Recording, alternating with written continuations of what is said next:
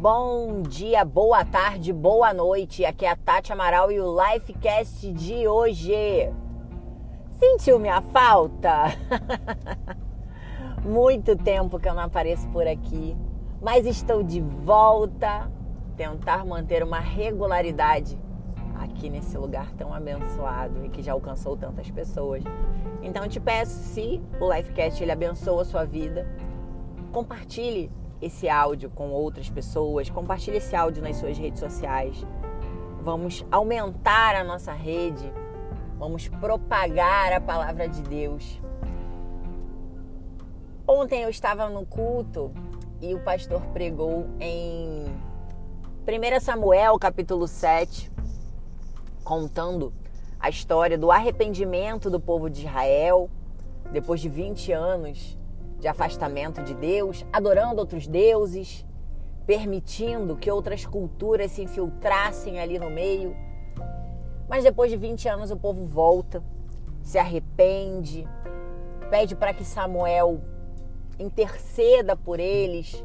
E assim Samuel faz, reúne todo o povo numa cidade chamada Mispa, e ali o povo jejua, o povo se arrepende, o povo chora, o povo se converte, né, retorna para o seio do Senhor e entra naquele momento de profunda intimidade com Deus e de uma aparente fragilidade. E os filisteus, que era o povo inimigo do povo de Israel, sabendo disso, vendo aquilo, acharam que poderia ser uma oportunidade de atacar o povo de Israel. Olha, eles estão no momento ali de reunião de fragilidade, tá todo mundo chorando, tá todo mundo se abraçando, tá todo mundo jejuando. Aparentemente eles estão fracos porque eles estão expondo os seus sentimentos. E o que que os filisteus fizeram? Vieram em direção a essa cidade, que era uma cidade no alto, para atacar o povo de Israel. O povo, sabendo daquilo, entrou em desespero. Né? Primeiro, porque eles eram em menor número, e segundo, porque realmente eles estavam ali para adorar a Deus, para viver um momento de intimidade, um momento de, de quebrantamento, de abertura do seu coração e não para uma guerra. Né? Existem duas preparações. Existe uma preparação para a guerra, quando você está preparado emocionalmente, fisicamente para uma guerra física, e quando você está no momento espiritual, que é um momento de paz, de consagração, que era o momento em que o povo estava. Só que aquilo acontecendo, os inimigos se aproximando, o povo teve medo e isso gerou um caos total, isso gerou um desespero, isso gerou um sentimento de fuga. Tava todo mundo caramba, como é que pode isso? A gente está aqui para adorar a Deus e a gente vai ser atacado, a gente vai morrer. Vamos meter o pé daqui que a gente vai morrer. E o povo chamou Samuel, o profeta Samuel, que era quem estava intercedendo por aquele momento né, de arrependimento e de consagração do povo. Falou: Samuel, deu ruim. Os filisteus estão vindo e vão matar a gente. Samuel então entra no momento né, de união daquele povo, faz um sacrifício a Deus e ora, intercede pelo povo a Deus. Então a pergunta que eu quero te fazer hoje, meu alecrimzinho dourado que nasceu no campo sem ser semeado, diante dos seus momentos de fragilidade, diante dos seus momentos de entrega, diante dos seus momentos de consagração, você tem recebido ataques? E outra perguntinha quando isso acontece, quando você está sendo atacado ou na vigência de um possível ataque, o que você tem feito? Você tem se desesperado? Você tem fugido? Ou você tem corrido para debaixo das asas, para debaixo da sombra daquele que é onipotente, para o colinho do Senhor, para a sombra da cruz. Para onde você tem corrido? Para onde você tem ido? Eu te confesso que diversas vezes diante de um problema eu me desesperei. Eu não orei. Eu não busquei a face do Senhor. Eu não busquei a proteção de Deus.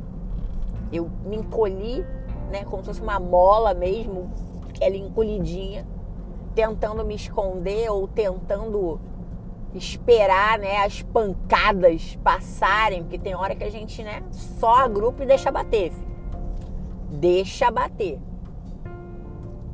E por diversas vezes eu fiz isso. Ou esperava as pancadas acabarem, ou tentava me esconder delas. Só que quando a gente tem um pai, quando a gente tem um protetor, quando a gente tem um escudo, é para ali que a gente precisa se deslocar. A gente não precisa correr, a gente não precisa se esconder aonde não nos confere proteção. A gente precisa correr e se esconder aonde nós temos a certeza que vai nos acolher, que vai nos proteger e que vai resolver as nossas questões. Samuel entra nesse processo de oração, entra nesse momento de intercessão ao povo e Deus responde com um trovão, derrotando aquele povo. Né? Depois o povo de Israel vai lá e, e termina né, de exterminar esses inimigos. Mas Deus deu a palavra, Deus deu a vitória, Deus, através de um trovão, libera né? É como se ele falasse assim: não mexe com meu filho, não. Não mexe que tu vai se machucar, vai dar ruim pra tu, não vem não.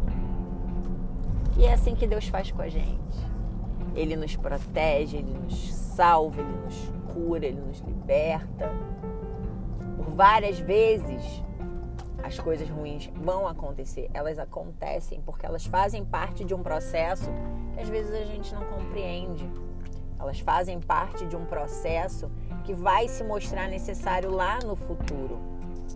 Questionar é humano, né? Diversas vezes a gente entra nos períodos de questionamento. Mas por que, eu tô recebendo esse ataque se eu tava aqui tão bonitinho, né? Vivendo minha vida de consagração, pedi perdão a Deus pelos meus pecados, voltei para a igreja, tô de boa com a minha família, é, tô, não, não tô prejudicando ninguém, não tô arrumando problema com ninguém. Por que, que eu estou sendo atacado? Isso faz parte do seu processo de crescimento.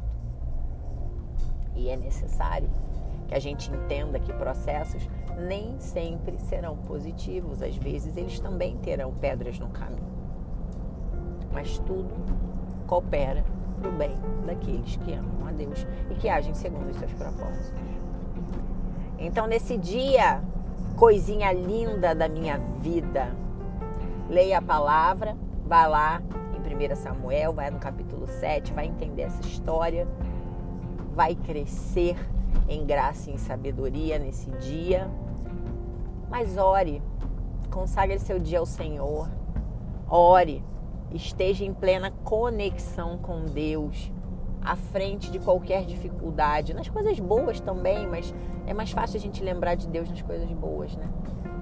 Mas diante de uma dificuldade, ore ao Senhor, interceda e ele virá como um trovão guerrear as suas guerras vencer as suas batalhas e te dar paz e proteção. Vamos que vamos nesse dia. Beijo!